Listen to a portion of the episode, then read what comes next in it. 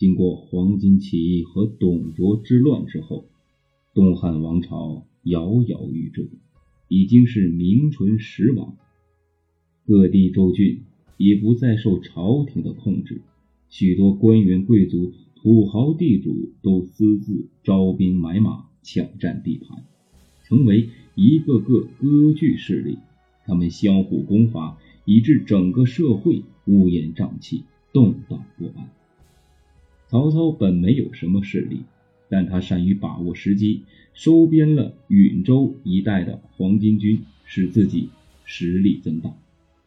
这之后，他又铲除了陶潜和吕布两股势力，进一步壮大了自己的势力。曹操也因此成为雄霸一方的割据势力。公元一九五年，董卓旧部李傕和郭汜之间产生矛盾，二者。率领各自兵马在长安城开战，城中没有了汉献帝的容身之所，外戚董承便和一大批大臣保护着汉献帝出逃。一行人回到故都洛阳，由于当年董卓的一把大火，如今的洛阳已经今非昔比，繁华不再，处处透露着衰败与凄凉。汉献帝无处可去，只得栖身于一所。破旧的小屋之中，这些大臣们也只得在小屋的周围搭个草棚安身。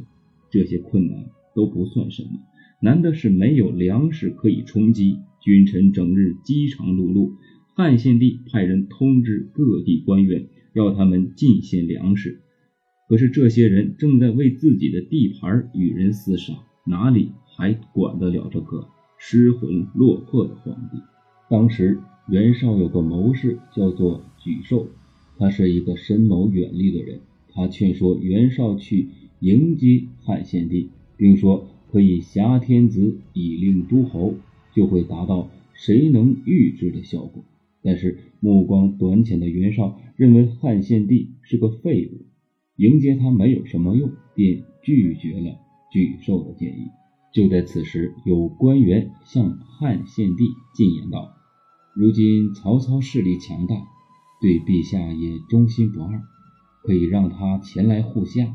汉献帝听从了建议，马上派人奔赴山东宣召曹操。曹操对是否应召还是拿不定主意，便与手下众人商议。大部分人认为不必理会这个空头皇帝，唯独谋士荀彧提出了相反的意见。他说：“春秋时。”晋文公护送周襄王回洛邑，诸侯有从。汉高祖为异地发丧，万民归心。如今皇帝落难于洛阳，正需要臣子帮助的时候，如果将军能够摒弃一己之私，发兵辅佐皇上，那正是可令天下归心的行为啊！这乃啊天赐良机，将军需要当机立断。稍有延误，将后悔终身。曹操十分同意荀彧的说法，当即点兵二十万，浩浩荡荡朝洛阳而来。汉献帝对曹操的所作所为大为感动，下旨曹操领司隶校尉。曹操得到了如此的封赏，有些忘乎所以。谋士董昭对曹操进言说。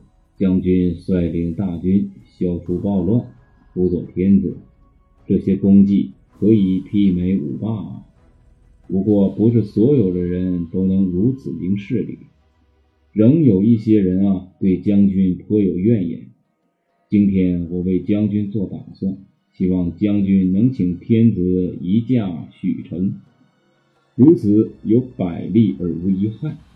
将军在许城经营多年。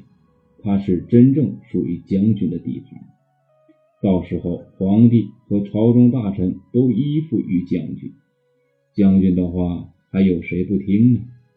曹操深表赞同，当即向汉献帝进言：洛阳破败，运输粮食也十分艰难，与陛下生活不便，陛下不如移驾许城，那里条件比洛阳优越许多，皇宫华丽。钱财充足，能保陛下有一个安稳的生活。公元一九六年，汉献帝移驾许城，从此时起，许城便称之为许都，成为东汉王朝临时都城。曹操也被汉献帝封为丞相，独揽朝中大权，赏罚之事全由曹操一人决断。汉献帝其实已经成为了曹操的傀儡。曹操不同于其他割据势力，拿汉献帝作为要挟，以皇帝之名发号施令，这点优势是他与其他割据势力无法比拟的。从这一时起，为日后统一北方打下了坚实的基础。